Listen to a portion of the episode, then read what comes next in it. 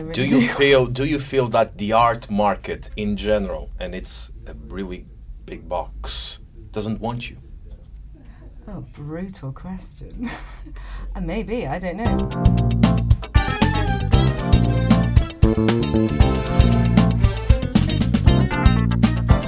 Lampada. Lampada, also known as Thunderslap. I think I think uh, I did. I, I think Thunderslap is very similar to Lampada. With me today, uh, I have two guests with similar names and similar work areas. Sophia Mol, the storyteller, Yeah, yeah, Woo! yeah, yeah. Woo-hoo! and the artist Sophie Bainton. Did I say the name correctly? You did, well done. Bainton. Bainton. Bainton. Yeah. All right. My first question for you is: In what way does Madeira inspire your work? I don't know. Who wants to Who wants to go forward first? Uh, as a storyteller, uh, Madeira is teeming with stories because it's this tiny little island in the middle of the sea that many, many people crossed when they passed here, and then some would stay, and then they would go off over onto the other side of the world, and then they would come back and they would bring plants and things and spices and things with them, and then some would stay, some would not. Uh, and so Madeira is full, full, full of stories, and there are traditional stories from Madeira that you can see that have come from all over the world. Yeah, and yeah. that is super, super interesting. It's a very multi multicultural island because o- of the of the way that is situated in the in the middle of the Atlantic. Yeah. Even even me that I'm from here and you too as well. You Yeah. you Born were, here. You were born here. Yeah. Uh, even though I'm from here, I don't know most of the stories that are to this island. People people think usually think that this island is very tiny, but in a way it's very big. It is. Biggest b- bigger than probably co- a continent of, of stories. Yeah. Maybe. Yeah, I, I usually say that if you ironed Madeira out, Ah, it would be well. huge. Yeah, for sure. Like Atlantis, probably. Very probably. and you? And what Does Madeira? me? Yeah, yeah. Does Madeira inspire your work? Parts of it, yes. Um, sort of the unknown parts of it. I like, obviously, it's so different from England, and I think that's. Hmm. I wouldn't necessarily say it's Madeira on the whole that inspires my work, but it's the sort of the unknown. Because growing up in England, of course, everything becomes very familiar, and that becomes very boring after a while. I see. So I just I like the fact that I'm always surprised. You know, I love to go to sort of little restaurants in Camacha and see a different type of person that I would never have experienced before, and eat a different kind of food, and generally have a, a different atmosphere, and that inspires me. So, but that could be here, that could be in Lisbon, that could be Yeah, yeah, travel. Travel is important. Yeah, yeah. Unfortunately, not happening at the moment. How long have you been here? Four years. Four years. Four years. Wow. Yeah, yeah. Wow, wow. And why Madeira? Um, because my uncle was here and other family, and I wanted to get out of London for the summer and paint, and they said, "Well, come here. Don't go off." I was going to go to Italy, and they said, "No, no, no, come here. You'll you'll enjoy yourself here." And then I had an exhibition, and then I signed up for another one, and then yeah. And so it's just sort of one thing after the next thing after the next thing. I kept on saying I was going to go, and I kept on saying, "Well, maybe I'll just stay a little bit longer," And you stayed. and I've stayed. And instead, and And you're still here with us. ah, yes, exactly. Yeah. Very good. Tell, tell me about your work. Uh, I've been I've been uh, searching uh, for your name around the internet, and uh, uh, you you say that you are a very visual artist, uh, and uh, you your art is very deeply personal. Yes. Um, tell me about that. Why is your art uh, very dreamy? Like uh, it explores longing, nostalgia. Um, what kind of uh, events in your life inspire w- your work? I think. Uh, well, excuse Yeah, yeah. my question because it's very broad. And No, I know, how do we? What is art? Oh my God! How do I explain It's literally the art? hardest thing for me to explain. I see. That's why I painted. yeah. that you know, you know, realistically, Sophia most probably could explain my work as a, a lady of words. Yeah, of course. Far better. Sophia is very. Oh God! Yeah, um, yeah, I knew you were going to ask something like this. Um, I on it's it's so hard to explain. I really don't know. It's what is my? It's a compulsion, I suppose. All right. I have to do it. I I Yeah. tried to teach uh, Sophie Portuguese, and it proved absolutely almost impossible Almost impossible. because she is right. so so visual. So visual. Everything about her is working on the visual, noticing details, uh, moving things around to make them prettier. It's all visual, and so concentrating on something auditory was not happening. No, No. no, no, no. Whoa, whoa. But we did drink some nice wine. Oh, yeah. And smoked some cigarettes. Ah, so you like was wine? nice. Yeah, yeah, yeah, yeah. I was I was talking with uh, Sophia about what should we. What is this? Oh, oh, mommy. What? No, it's not mine. Hmm. We have a we have a secret telephone inside It the sounds studio. in here, but it, it, sounds might in be here, the but it's actually there. Yeah, it's inside. Well, probably is Alex's phone. So, um, what do you guys think it is? It's his mother, his father, something about work, probably. Hmm. As someone saying you forgot your phone somewhere else. yeah, yeah, yeah. Yeah, probably. Yeah, yeah. You forgot your phone, Alex. We should tell a story about what what is this phone call? But it is in here. Or is it just coming through the speaker? Yeah, it's coming through the speaker. Oh, it stopped. nice. Okay. Everything can happen in Relampada, as you may know. It's interesting that we have uh, you two here in this tub, beautiful tub. We have a very visual person and a very vocal person. Is that correct? Yeah. Yeah. yeah. Sophia, tell me about your work. You're uh, you're also um, a a speech therapist, a translator, and you you thought you were here because you were translating uh, what I what I tell Soph- Sophie in Portuguese to translate to to, Eng- to English. But as you can see, Yeah, no, yeah, yeah, yeah. I was a little bit taken aback that we were doing it in English because uh, I don't know why. Um, you also speak other lang- languages as well. Yeah. Swedish, yeah, German, and Portuguese sign Portuguese, language. Sign la- wow. Yeah. Uh, well, uh, everything about me is about communication. Uh, and so all the things that I do have to do with communication. So uh, to start with, I was trilingual as a child, as a oh baby. wow, trilingual. Trilingual with the Wow, Swedish. It's a very rare thing. And then my English grandmother turned to my Swedish mother and said, Why in heavens are you teaching the child a Scandinavian language in a Latin country in English? So my mother sort of gave up a little bit, didn't concentrate. So I speak Swedish like a four year old. But, But you speak The- well. Yeah. Something. yeah, I can get by. But um, no, basically, m- many people will uh, ask me, where is that accent from? Because I've got this quite strange English accent. Uh, and I say that the correct question would be not be where, but when, because it's the English that my granny spoke when she Ah, left yeah, yeah. London in the 30s. And so it doesn't practically exist anymore. It's ridiculous. But it, it has given me a lot of work. And uh, I got to storytelling through basically through speech therapy in some way. Uh, because uh, my first job was working with deaf children, and it was really hard work.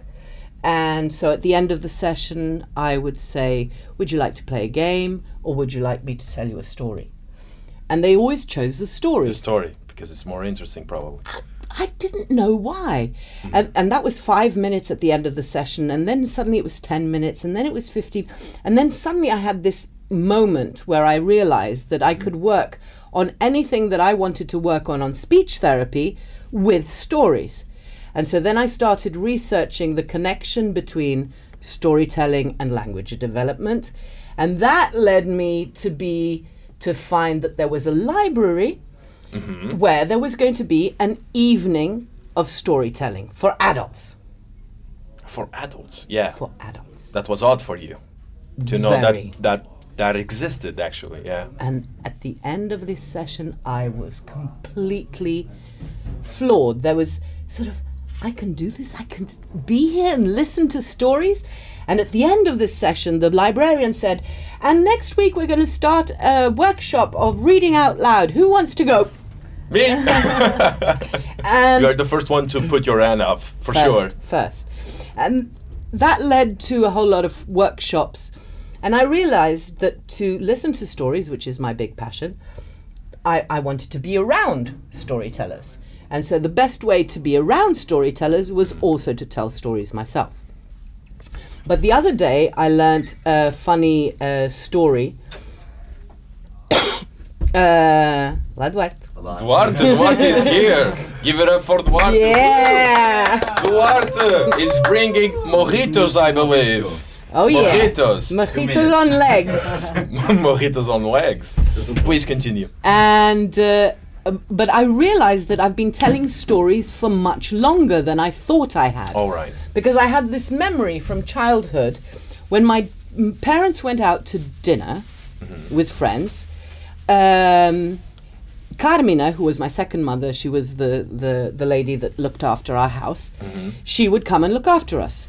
And we would watch films. And uh, Okay. she could not read. So she couldn't read the subtitles. So when there was an interval, which at that time there were much shorter intervals than now, because now you have more publicity even than the film. Well, yeah, But yeah. at the time they were short. I had to tell her what had happened in Portuguese during that piece of the film.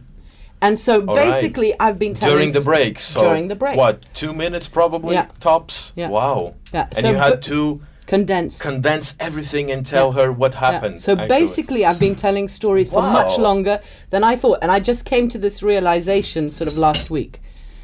Any, f- any films that come, come, come to your mind from back then? Uh, there, there was one particular one which was very difficult, which was I can't remember the name of the film, but it was a film with dolphins, and the dolphins were trained to put mines on ships. They were trained. Oh my god. Whoa. and it was it was Is this oh we were crying and crying and i was trying to tell her what happened and i was crying and crying. that i remember very very well Wow, so a film with dolphins that film were trained dolphins. to put bombs Yeah. on ships. wow. Sophie, um, you you you only paint with oil, or did you start with other uh, materials? Yeah, no, I started with acrylic Acrylic. paint just because it's a bit more friendly. Uh, oil, you know, there is. uh, Inviting, you can make oil go very, very wrong. Mm. Um, so yes, I just sort of played with the acrylic. Plus, my father had lots of acrylic, so I used to steal all of it all the time. he, get, he, uh, he goes mad about it. every single time he buys a new paintbrush. I'm like, thank you, I'll have that. Yeah, I'll have that's for me. Yeah, I'll use this. Uh, so yeah, it was week. great, but I couldn't get what I wanted out of it. It's sort of it's a nice, you know, it's for some people it's fantastic, but for what I wanted, uh, wasn't doing it. So yes, it moved to oil pretty quickly, and no, I love it. It's fantastic. What is a, uh, was it a starter for you? Acrylic. Yes, yeah, yeah. But now because your father he does watercolors he's mostly. watercolor Oh, really? illustrator. So you come from a family of artists, is that it, or Yeah. just your father? My father was in advertising, but he's the Oh, most right. amazing illustrator. My mother's a fantastic artist as well. She paints more how to figurative work, but she's more exact. She can't paint. I can't paint something. If you ask me to paint this now, I mean, unless you want to look like you know two very androgynous sort of God knows right. what. I mean, I couldn't paint you, and that's not because I can't. It's because I don't want to. I want to paint from here. Yeah, of course. Uh, whereas head, my mother could head. paint all of you looking absolutely fabulously, and my bro- my, my father could draw you all. Um, so no, very lucky to come from that family. But my father and I always argue about art because he doesn't understand what I paint. He thinks that it's got no point to it as such. He's like, No "Where's where's the deck chair? Where's the lighthouse, Sophie? What is it?" I'm like. Come on, man! You've been to two art universities. Surely you could. Figure Oh yeah, yeah, of course. No, but it's great because it mm. reconfirms what I do, and I think that's really important. You don't always want people. yeah, and discussion in general They was like very, your work. very I mean, healthy. when people say I, they like it, I'm like, yeah, okay, I know, I like it. I don't. It's nice when people say, "What is this? Why that?" You know, to, to question not the the big story behind the painting, but your use of color or composition or something like that. That's for me, that is a bit more of an interesting thing. And if somebody says, I don't like that, I'm like, why?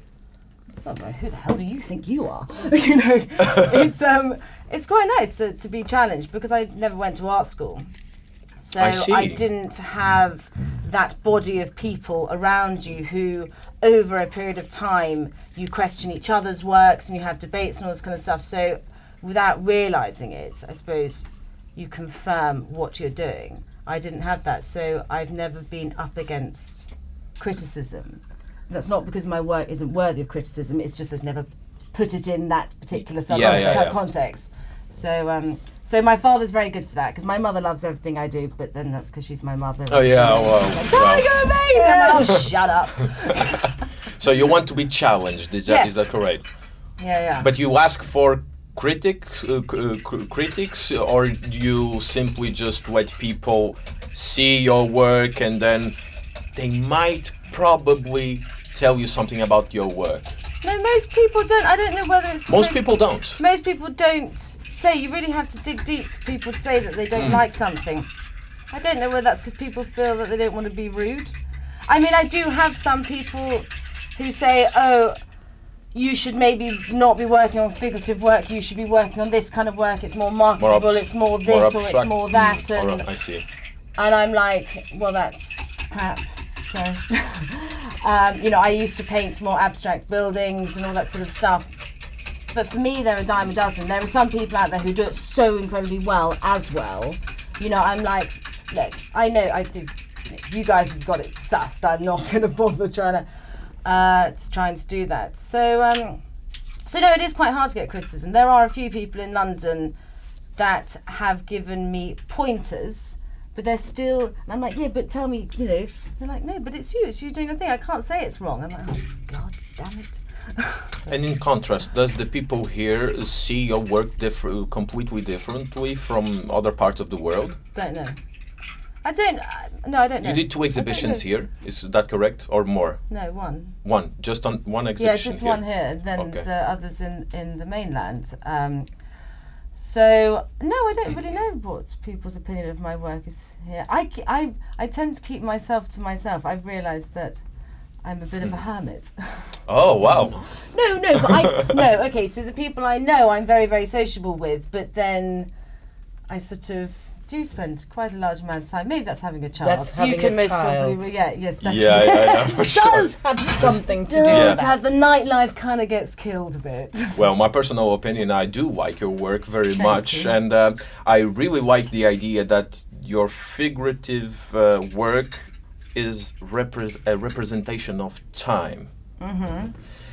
Uh, tell me, when do you paint the feminine body? Is it's it's because it's more visually interesting, or is it because it's a mirror of your personal experiences? I hope it's not a mirror of my personal experiences Hmm. because the, the I haven't yet to meet anybody with such distorted bodies, and I don't look at myself in that way. Hmm. Um, no, it's and they're not actually even females necessarily. All right. They really are Androgynous. shapes. Yeah, yeah, they really are just shapes. I mean, the reason that they have heads and eyes is merely as a point of focus, because you want to give something some emotion to, to and without the eyes. It can just be a lovely piece, you know, just a nice movement piece or something. But when you suddenly put eyes and a nose and lips in it, it kind of goes, oh, that makes me feel however it makes you feel. Mm-hmm. So that's really where the figurative thing came in. Before I say they were just shapes, and I thought I need more, I need more from this. It's not, I'm not getting that. It's just nice. It's just a nice colour piece. It looks pretty. Okay, great. Well done, Sophie.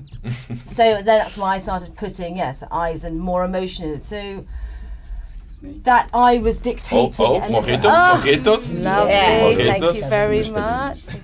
Não, eu não quero. Tu já sabes como é que eu Não, sou. pandinha. Sai, sai com tudo, estava à vontade. It's not good for the environment, uh, straws. So, Chin chin. cheers, Cheers. chin chin.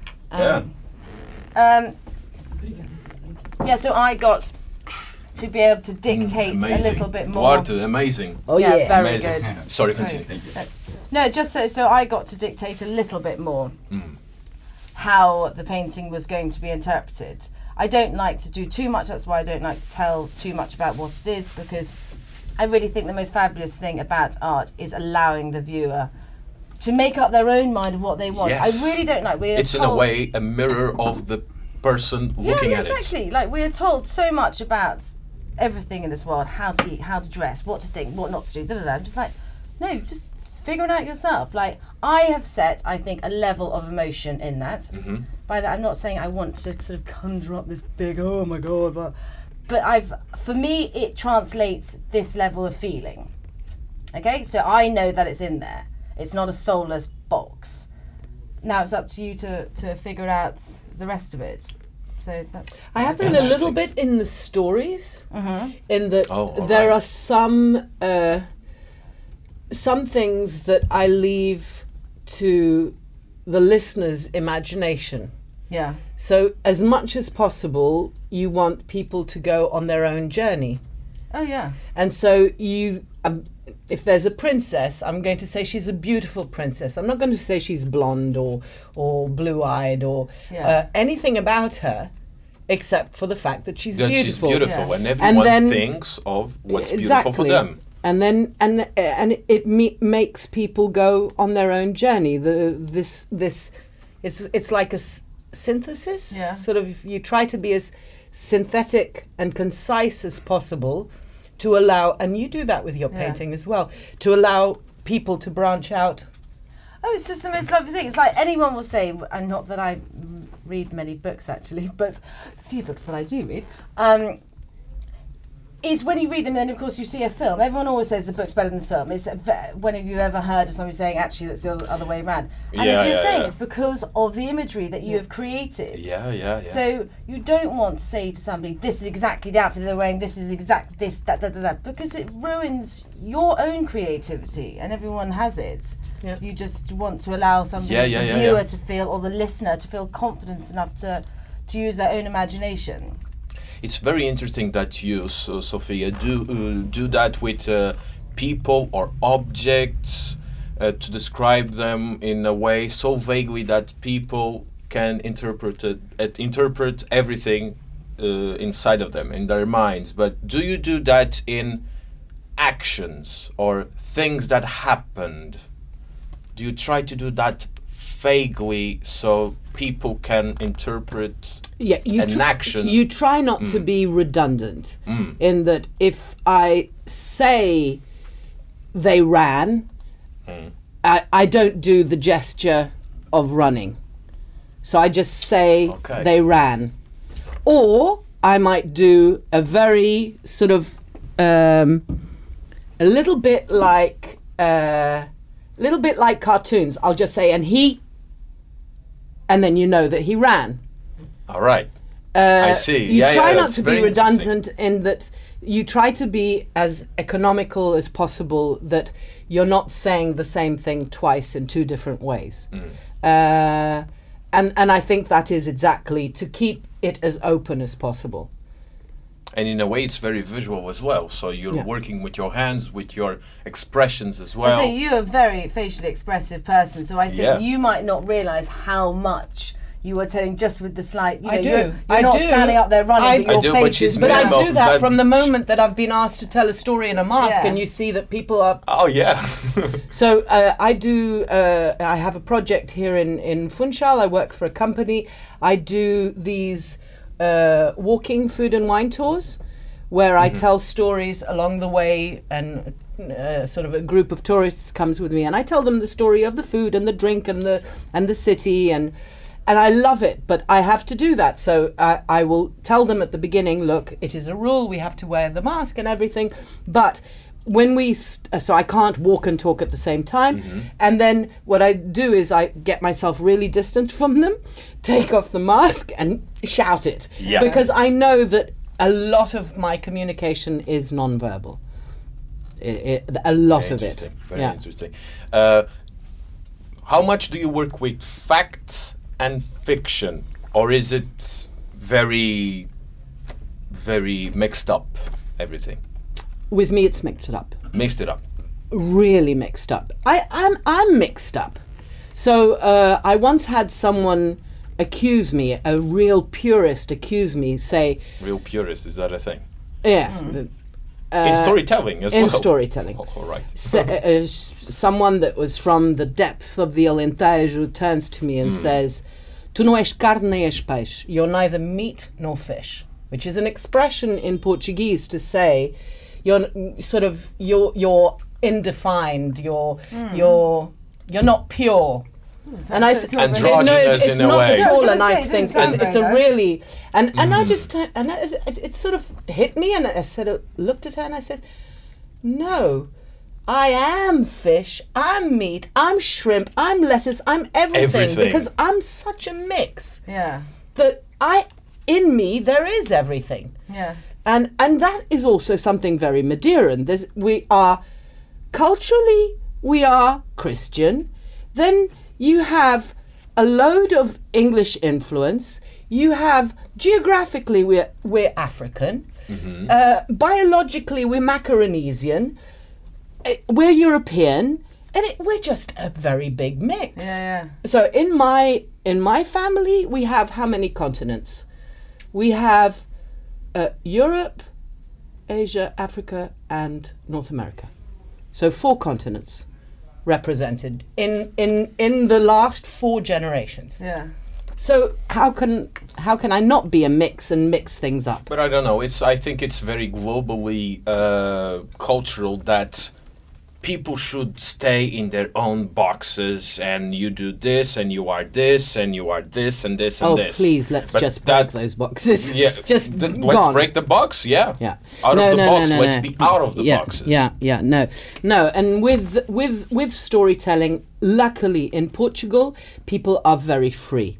So, for example, in the States, which was actually where the storytelling as an art, uh, as a performing art, uh, began in the late '80s, there they have this obsession with political correctness.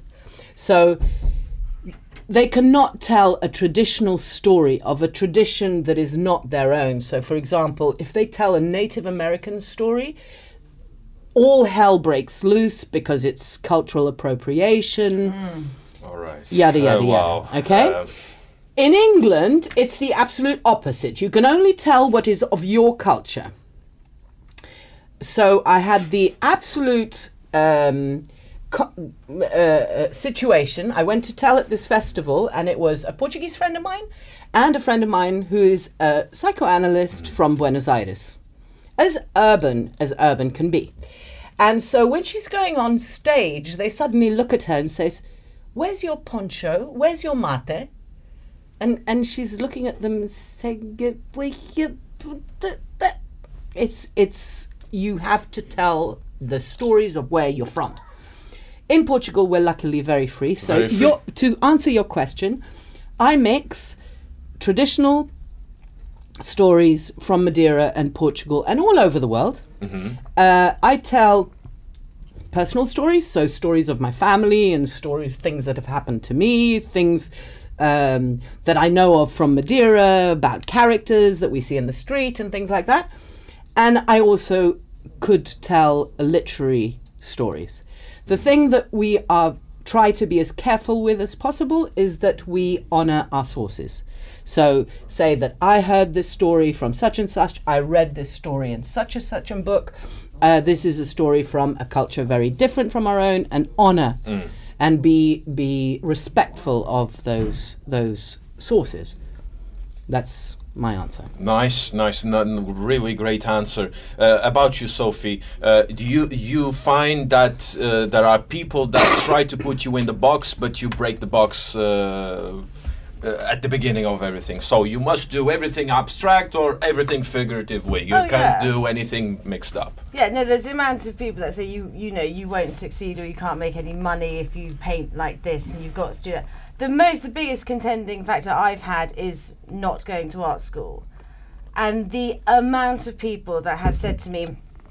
So I've gone to them. I said, like a gallery, for instance. What do you think of my work? Love it. You know, what sort of price point? This kind of price point? Yep, fab, fab, fab, fab. But the fact that I haven't been taught apparently doesn't value me as an artist. It means that Just because you weren't You Just didn't because go I to, haven't art, got to art the school. tick art school from Slade, St Martin's, whatever it may be, Mm. means that my opinion on art, my technical application can't be that good. It's not actually about my painting. I've come to realise that what I paint doesn't really mean anything in terms of your being respected as an artist, where you went to school, and the pardon my language bullshit behind you is apparently more important. Which is something that there's part of me that thought, oh god, I've got to go to art school. You know, I've, I've got to fit into that box. And then I thought, no, no, no, hold on a bloody second. This is the one thing that I almost pride myself on the fact that the reason I can paint the way that I can paint now is through bloody hard work, quite frankly. And also, you've been painting in a way and being uh, um, in the midst of painters since you were born. But exactly. So you've actually in a- had more experience, more access, more input than a lot of people that went to art many school. people that went. I went grew to art up school. in like a photographic studio. You know, we had a massive. I was grew up around artists, and after school, I do wood lathing and turning and stuff. You know what I mean? It was all since day one. It was creative, and my father always just said to me, "Sophie, look, if you want to know more about history of art, read. If you want to become a better painter, paint more." Yeah. It's simple. Just do it. Uh, but unfortunately, that, yeah. you know, uh, yeah, a lot of people go, no, no, no, you know, we can't value unless you've done this, you, unless you've done that. I'm like, oh, do you know what? I, w- I just think it's just such a pile of shit. I really Do you feel do you feel that the art market in general and it's a really big box doesn't want you? Oh, brutal question. Uh, Maybe I don't know. Um, I know I don't know. You feel like I, I'm not s- saying that it's a fact. You feel No. like they don't want you, the art market in general, because of that no, because specific they're all about money, and quite frankly, I sell very well. So, But to pri- privately, correct? So N- if you uh, want to no. uh, exhibit in a in a great in, in a big gallery or something like that, you always have that problem of not going to art school. No, because what art if you don't go in that way, then you just have to go in via sales, and they want a long track record of sales. Um, most people just get in through those things through how I know because they know somebody who, when they went to art school with somebody who's got into their mother's a director. Yeah, and they the could be a teacher, and so the teachers have that invested Exactly. in them. they get spotted at their degree show or whatever. Um, but no, I'm going to stick to my guns, and you know it will, it will happen. But you know, I know people that are in very good galleries and they don't sell any paintings.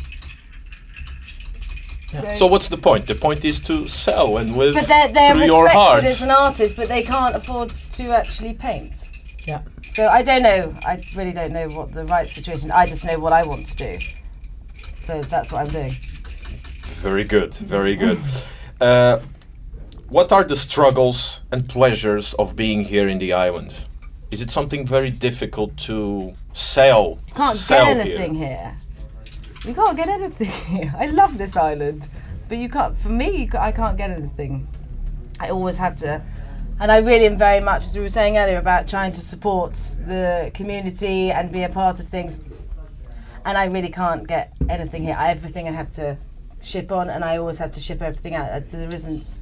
And What that, art materials? Yes, so Oh, expensive can't to get, get stuff any- here, and then what you can I get, the see. quality of the stuff. Unfortunately, no disrespect to any of the art suppliers here, but it's really bad, Mm. and I can't put the price that I do and do my work with that sort of level of material. Yeah. Unfortunately. And it's not. I always go into the art shops. I'm like, "Come on, please," and I'm like, "No." Occasionally, I bu- if I can, I would try and do my bit, but that's my that's my big struggle here. Is always having to think, and it goes against what I believe in as well. So, Yeah. but yeah, And the pleasure is uh, the inspiration that you have around you for sure.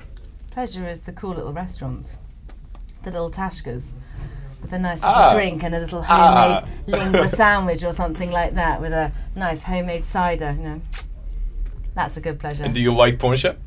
I do like poncha. I try not to drink them so much anymore because, you know, I try and stay sober. It's quite helpful when you Well, have a child. Well, good luck. Lampada has very great drinks uh, prepared Oh, there yeah. by Duarte. Duarte, Duarte knows how how you can get to that level. It's very, very nice. Yeah, it's quite early as well. What so about you, Sophia? I think it's uh, it's uh, uh, your biggest pleasure is that you have lots of stories that you told uh, us uh, in the beginning. What are your struggles? You think? Well, going back to the advantages again, um, the because the the only struggle for me is uh, to make a living because I'm an, an I'm an only mother, so that is something. And y- you looked surprised when I said storytelling for adults. This is what I do. People are always very surprised about that. They don't Yeah. they think that I only tell for children, and I love telling for children, but uh, mostly, uh, if I can choose, I will choose telling to teenagers, which I love. That's my favorite. That's my favorite. Uh, teenagers, your Teenagers, favorite, uh, teenagers, because you get into the room and you say that you're going to tell stories, and they go, "Oh." I was going to say hard audience. I would have thought. And then by the middle, they're eating out of your hand, and at the end, they're going, More stories, more stories. Wow. And, and that is, there's nothing like that for the And ego. you're pleasantly sur- they're pleasantly surprised. Oh, yeah, yeah, yeah. As we were told, you, you told you told off camera that the best the best way to be surprised is to be pleasantly surprised. Yeah. Yeah. And they're they, they- so that's why you like it more is Yeah, that they are pleasantly surprised. Yeah, because uh, usually they your- have no idea what they're coming. Uh, uh, adults uh, is also fascinating. Uh, also, something that I, one of the struggles that I have here is that I would love, I would love to be able to take time out of my week, sort of one or two days a week, to just go out into the countryside and go to the Tashkesh mm. and collect stories. This is Yeah. I, it is urgent that someone does this.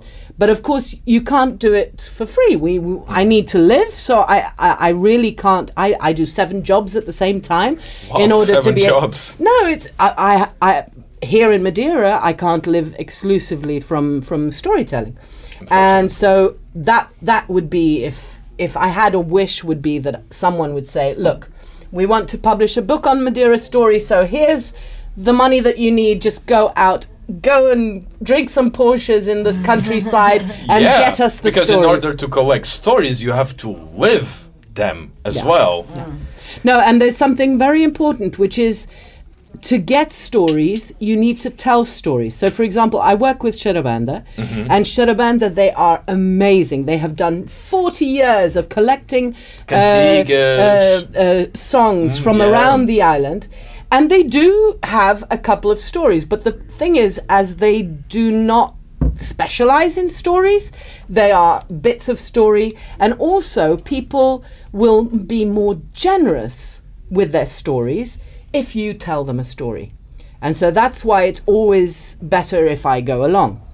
And um, and also our contact with nature. This place is magical. Full of nature. It is Full magical because even in the depths of depression of the confinement, where we were all sort of all we wanted was some uh, some kind of hope, some kind of brightness, some kind of life.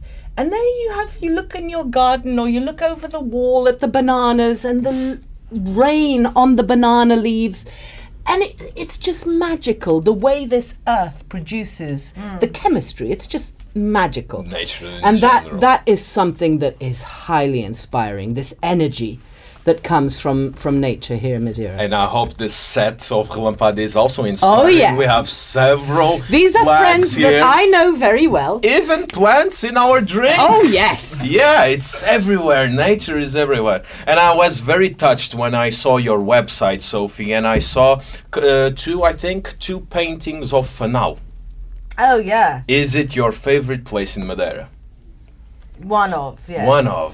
One of. I know. I, I think it was, it was just such a surprise when you go and start exploring the island. You end up seeing these trees there and that landscape, and I'm like, this place is ridiculous because you are literally.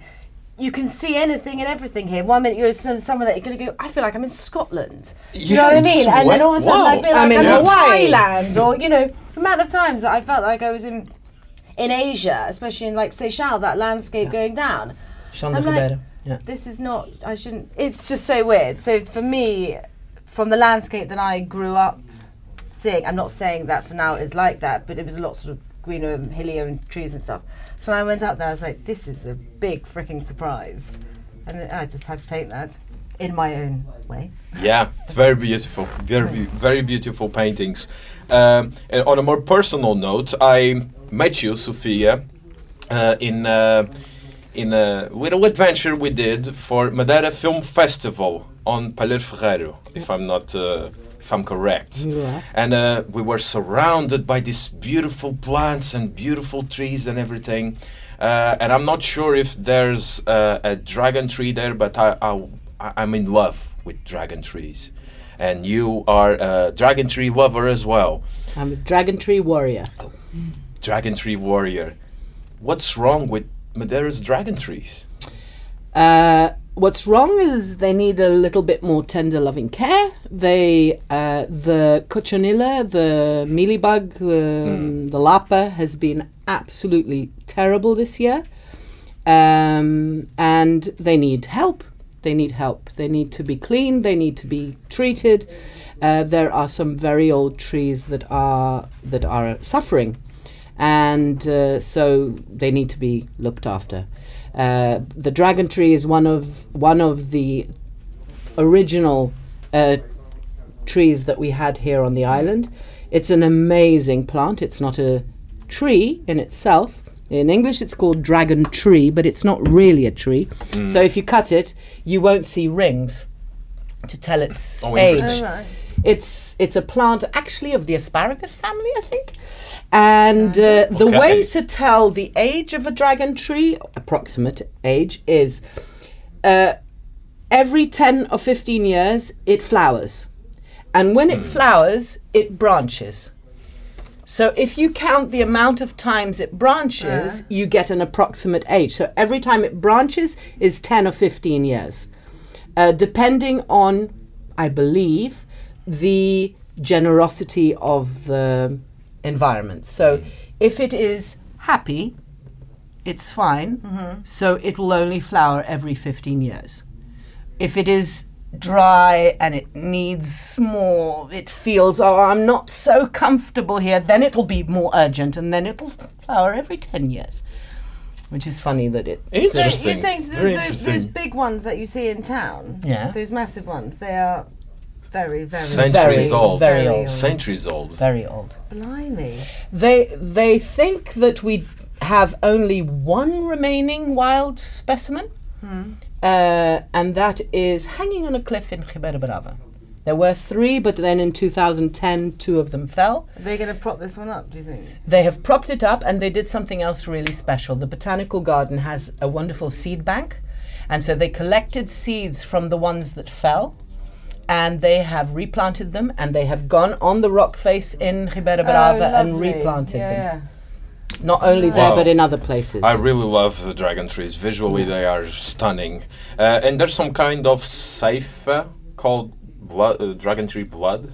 Is that a thing? correct? Dragon's blood. Dragon's blood. Dragon's blood. Yeah, the And it- dragon dragon trees were And- a, a Hmm. very well kept secret, and this is why they were all killed off, because they were very very precious. This dragon's blood is the sap of the, the sap, plant. yeah, seiva. When sap, it yeah, yeah. when it comes into o- contact with oxygen, it oxidizes, Hmm. and this is I think you should try to paint with it. Yeah, I was. Yeah, I was telling. Uh, I was uh, telling about this because yeah. I've seen a couple of works when the artist used uh, dragon Dragons. sap uh, to to paint, and it's beautiful. What the colour is it? It's rust red. It's- Yeah. and this this nice. uh, Beautiful. This uh, this sap was incredibly precious. It was used to color wigs in Victorian times, clothes, and some people say that the Stradivarius violin sounds the way it sounds because it has dragon's blood Wow. in the varnish. All right, I didn't know so that. it was used a lot also to color varnish for furniture. Right. Yeah. It's super interesting plant. We learn something every day, don't we? So you brought um, objects, one each, and I wanted to bring them into this conversation and uh, for you to explain why did you bring that object. Wanna wanna start, Sophie? Oh, but I'm wearing my object. I wear it every day. All right. What's the? It's the ring. It's the ring. Yes, not this ring. This little ring here. little band. It's got a little star and a stone in the centre. And the little finger. Little- Okay. Oh, it was my godmother gave it to me, and she unfortunately is no longer with us. Um, she was a force to be reckoned with, and I, I just thought she actually terrified me when I was growing up. Um, but she was a mad foodie, art lover. Into, I suppose, it, I suppose there was lots that I admired about her, but I didn't quite. I was, wasn't at that age where I was analysing people like quite like that. But now looking back on it. Um, I'm like, God, I wish I that she had been. I wish I could have a chat with her now because Yeah. I know she's the kind of person that if she got annoyed with you, she'd most probably.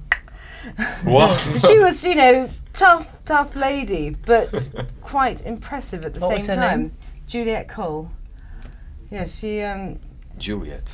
yeah, really scared the crap out of me to be quite honest with you growing up. but I loved her, and yes, and this is, uh, it's bizarre, isn't it? How you don't necessarily have to know somebody incredibly well for them to have a long lasting impact on you. And I really genuinely, hand on heart, think about them on an incredibly regular basis, hmm. which is strange considering.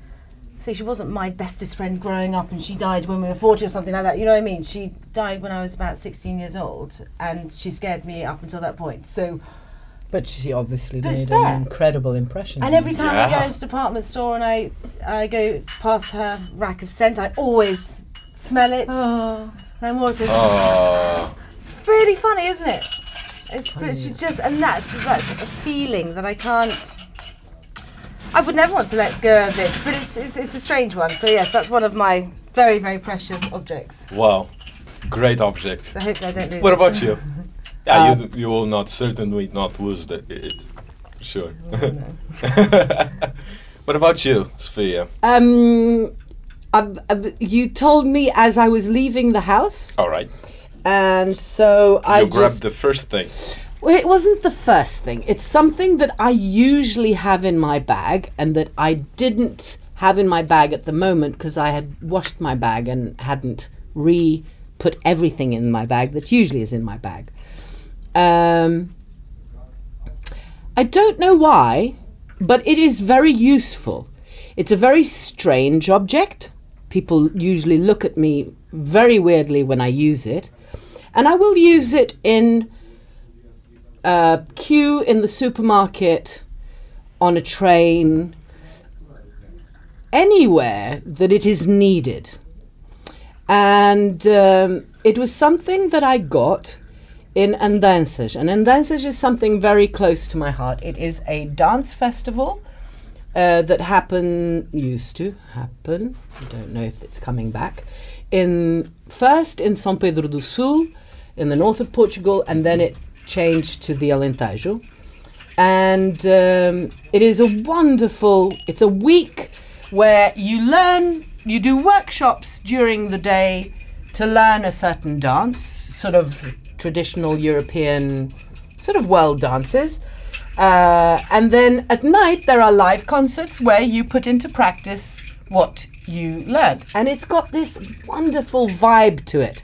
People are camping, uh, everyone eats together.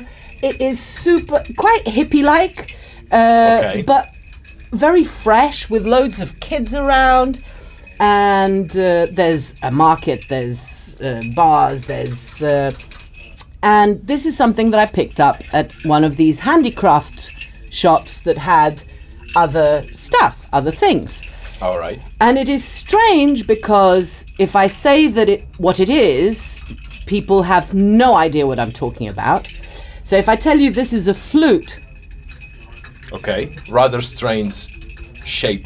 very strangely Flute? shaped flute, and it has something. It doesn't have all those holes to make. And, sound, yeah, and the- and the this bit is quite different. And then if I tell you it's a nose flute, then you look at me as if I'm absolutely insane. A Nose flute. A nose flute. Shall I show you how it works? Please. Show us. Do you want to tell me the name of a tune that you want me to play on this? Uma música que ah, achas que a Sofia possa tocar para nós. Opa, eu vou dizer Baby Shark. Baby, Baby Shark? Shark. Sorry. No, now you're making me laugh and I can't do it.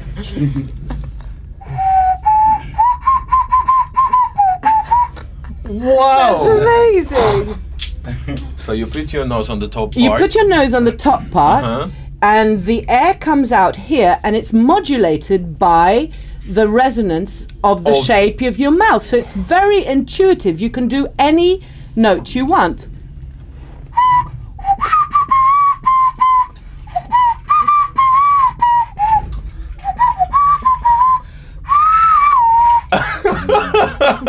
and does This in in if there's a baby crying in the queue in the supermarket, it You- this will it is totally irresistible. It's not. It is Eu totally she wants to buy it right away.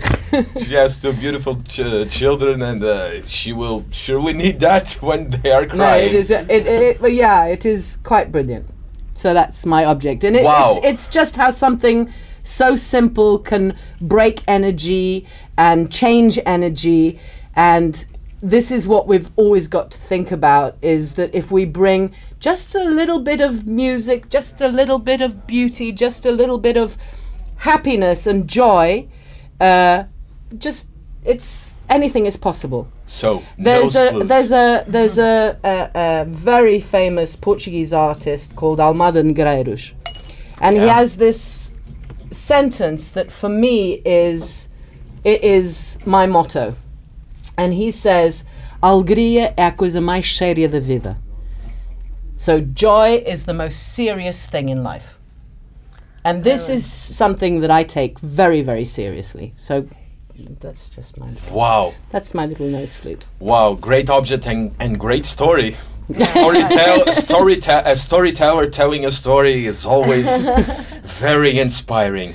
So, in order for us to end our conversation here in Relampada, I have a totally, or maybe not, uh, random question. How do you feel when you enter a church? Oh, oh, that's a good one. Yeah, yeah, yeah. Thank so you very feel much. like you're watching a theater going on. Is that correct? On the paintings and I'm really inspired by churches, churches, or any any religious sort of architecture or place of worship. The call of prayer for something for me is something that blows me away. Yeah, yeah. absolutely love I it. love it. I'm not a love religious it. person, and then I d- hope I don't offend anybody. Maybe Me I it, neither, but I'm- really love uh, everything about the. a I love them, and here in I think you've got some amazing churches, and I know that when you, I've had some conversations with people about, and I say how I think lots of aspects of the emotion evoked in in a place of worship um, is very inspiring towards me. Some people then go, "Oh, but do you understand what it comes up to?" And you're like, "No, no, no, no, I'm not really, because I'm not a religious person. I'm really not looking at it, and maybe that's very offensive to some people. I hope it's not, but." Um, the artwork in it, the vibe that you get from it, it's just, especially somebody not looking at the context of the words and the thing, just literally the images that are created, quite spectacular. Yeah, I it's a absolutely theater, them. On as this you island, say. some of the little little churches you go into, I'm just like, wow, this is amazing. There's one in Prazeres, Oh the my church. god, in, I just spilt my drink on me. oh well, everything can happen in Lampada. Smell like a- a brewery. You, you already had Beanie's water on your jeans. I know, anyway, yeah, I'm so always it's- covered in something delightful, yeah. yeah, if not, Paint, it's usually paint, paint, it- it's usually paint paint. paint, It's usually yes. paint. Yeah. Or in our fingernails, the two of us are also gardeners, so it's Oh yeah. oh yeah. it's also Forever well manicured. Yeah, as I was telling, there's one church uh, in uh, Prazeres that has very interesting ceiling uh, paintings as well. So you should check it out when you Oh, get there. Yeah. What about you, Sophia? How do you feel when you enter a church? I have very mixed feelings. All right. Be- It depends on the church or church churches in general. churches in general, in general. because I I didn't have the best of experiences with. Uh, you see, in my family, we don't really have a religion, but I was baptized as Protestant because I have no idea, and it it just I don't know. I really don't know because, and then they put me in a nuns school, uh, uh, uh, collegio. And it was not easy. I was put outside when they had masses, so sitting on a bench alone outside. Uh, there were a couple of situations that weren't very friendly. So that is the negative part that I feel when I visit a church. And then, but there, I am fascinated by faith, fascinated by this, this. eh, I think it was Rabindranath Tagore that says something like, "Faith is what makes birds sing in the morning, even before the break of day. It's still dark. It's still dark. It's just before the day, but they're already singing. And faith is that. It's it's this, and that fascinates me. Uh, and then another thing is honoring the hours of work, the the workmanship, the dedication that people had to just make these things that are so beautiful, so intricate, and that took a lot, a lot of time and energy to make. And so there, there's a whole energy thing that is is, uh, and some are lovely and cool when you go in in the summer. Um, There's a sort of it. I have mixed feelings. It's a mix of fascination and then a little bit of uh, this this really strong uh, tradition. I went the other day to a uh, christening of two children underneath, under one year old. So, really very young. And in during the service, when I started counting, the priest said the word sin forty-five times. 45. Oh my god. So this the, this is something emphasis, I Oh, cannot. fabulous! Thank you. it it it it's it- always in the, the emphasis, they emphasize negative. Yeah. The, the and so for me, I, I try to keep on the light side and see the beauty and, And they and- always and- bring you to the dark. Yeah, so Paolo's, Paolo's had exactly that. When we've been talking about schools for being and stuff, and I said, what about that? Or what about that? And he's like, he said, because so many of he, he's like you. He said they were all sort of brought up with this big, heavy It's weight heavy. of religion on It's and, heavy. And because I never had that. I mean, I went to a Church of England school, but God, we went to church at Easter, Christmas. Do you know what I mean? We just went for the, the big things for the you know as children. You went because of the celebrations afterwards. Not you know. yeah, yeah, yeah. And he's like, so if you got to understand that there's a very very different attitude and yeah, mentality because with it's people it's here and there, much so- it's much more recent yeah that people are getting out of it. Yeah. I think, yeah. yeah. uh, and so it's opinion, yeah. still very heavy, very black, very shawl on the head, hidden. This uh, Well, Adam sinned, and now humanity has to live with I like. sin. I liked how he said it was Adam. Uh, Oh, yeah. Usually we're accused because it was Eve, huh? Ah, no, it- well, they say that Eve told Adam to eat the apple, the forbidden fruit, but Adam was the one that did the action. I mean, why am I so serious all of a sudden? anyway, thank you so much. No, well, I know why. Because you have a plant beside you, which is very, very interesting. That Yes. in uh, in Portuguese is called Adam's rib, and that is Oh, a yeah. very, very beautiful plant of Joanna's from. Uh, thank you, Joanna, for your plants. Yeah. This one is really, A very really special. Very Very special. special, and I that's why you went for add. Adam. That's why you went to Adam. So that's fine. Ah, so There's always a very reason. There's unconscious, always a and very metaphysical Yeah. and everything. so again, thank you so much that you ca- came here to Relampada to the Thunder Slap uh, Talkcast. It's a mix between ta- a talk show and a podcast.